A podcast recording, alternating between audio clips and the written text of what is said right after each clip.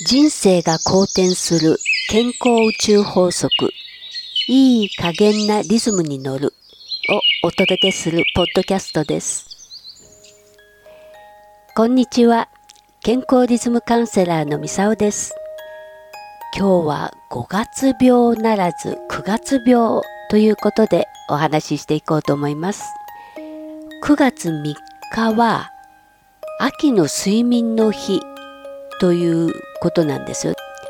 ご存知の方いらっしゃるかな？これは睡眠健康推進機構というのと日本睡眠学会が協力して制定しているものなんです。ぐっすりの語呂合わせからこの日を選ばれたようです。で9月3日っていうのはもう一つベッドの日としても知られているようなんです。これも good sleep の語呂合わせということですね。で、もう一つね、あの、睡眠の日っていうのが春にもあるんですよ。これは世界睡眠医療学会が世界睡眠の日として定めてる日なんです。どれだけ睡眠が大事かっていうことですよね。で、今、まだまだね、暑い日が続いてるんですけど、まあ、これからね快適な季節になってでも秋口になるとなんかこう気持ちが落ち込んでくるんだよなっていうそんな人もしかしたら9月病かもしれないんですね。で9月病の症状としてはね5月病と同じように無気力になったり疲労感が溜まっちゃったり急に不安になったりこう焦ったりねで寝つきも悪くなったりするような症状が出てくることが多いんです。なので、まあ、ちょっとねここで9月病のチェックをしてみましょうか。特に心の方の問題ですね。メンタルがねやっぱり秋口になるとちょっと不安定になるっていう方も多いんじゃないかと思います。例えばちょっと不安感や焦りが出てきたとか気分が落ち込みやすいもうイライラしてしょうがないんだよなとかなんか集中できないとか記録がわかないんだよなっていうような方ちょっと9月病のね症状出てるかと思うんですね。で9月このね秋口メンタルがちょっと不安定になってくるっていうのはどうしてかっていうことはね気温によるこう変化も大きいんですけど、まあ、寒暖差がねだんだんこう大きくなってきますからちょっと体の方が不調になってくるとかっていうのもあるわけです。それともう一つはだんだんこう日が短くなりますから日照時間も減ってくるということでだんだんこうね心の方にも影響が出てきやすくなる時期なんです。でちょうど9月っていうと夏休みが明けて、まあ、お仕事されてる方とか学校に通ってる方なんかはねこの時期始まる新学期が始まる時期になるわけですね。そうするとまた環境も変わるし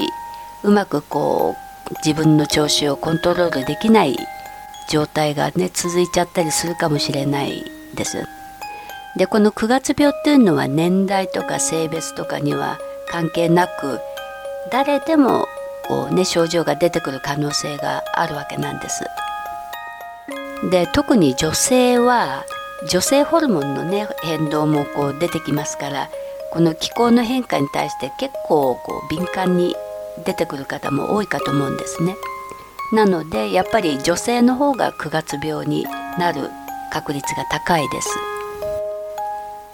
で不眠がね出てきたりこう寝つきが悪かったり、まあ、眠りが浅いっていう状態になるとどうしてもね不眠傾向になりますよね。そうすると昼間ちょっと眠くなっちゃったりとか仕事の効率も下がってきちゃうわけですよ。なので、まあ、一般的に言っても9月病っていうのはこうメンタルの部分に結構影響してくる部分が大きいです。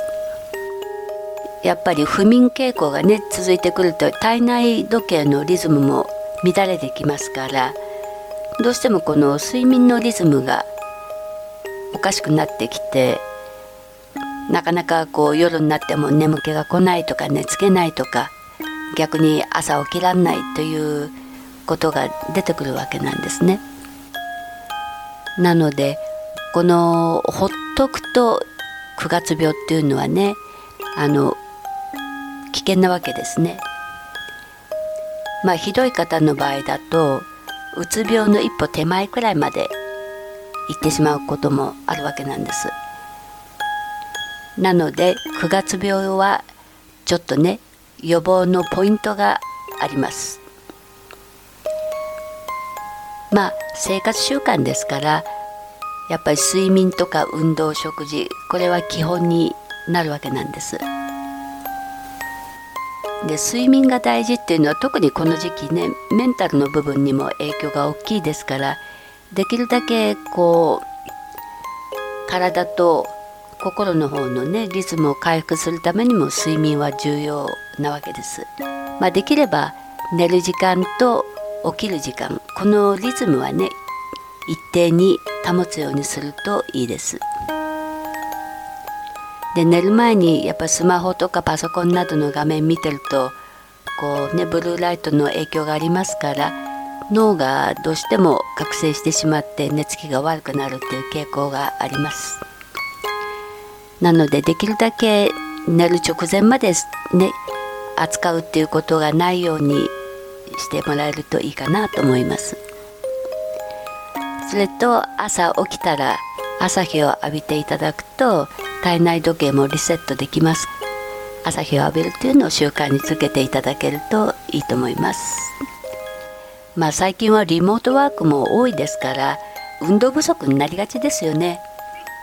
で普段やっぱり意識しないと体を動かすということがね億劫になっちゃいますから。まあ散歩とか階段をできるだけ使うようにするとかストレッチとかそういう簡単にできるもので結構ですからできるだけねそういう形で体を動かすということをしてあげるとリフレッシュにもなるし、まあ、心の方のねあの不調にも好影響になりますから是非取り入れてみてくださいね。ともう一つは食事ですね。まあ、これはあの食事をきちんと時間をねある程度こう決めて食べられるようにするといいです。これは胃腸にあるこの体の中の体内時計のスイッチが入るのでそこでちゃんと消化吸収のリズムができるようになりますからまああまり食事の方を不規則にならないように気をつけていただけるといいかなと思いますあとねお酒がねお好きな方特に寝酒とかやる方もいらっしゃるかと思うんですけどこれはねかえってあの睡眠の質が悪くなるのと継続してるとどうしてもアルコール依存症になりやすい傾向がありますから注意してくださいね。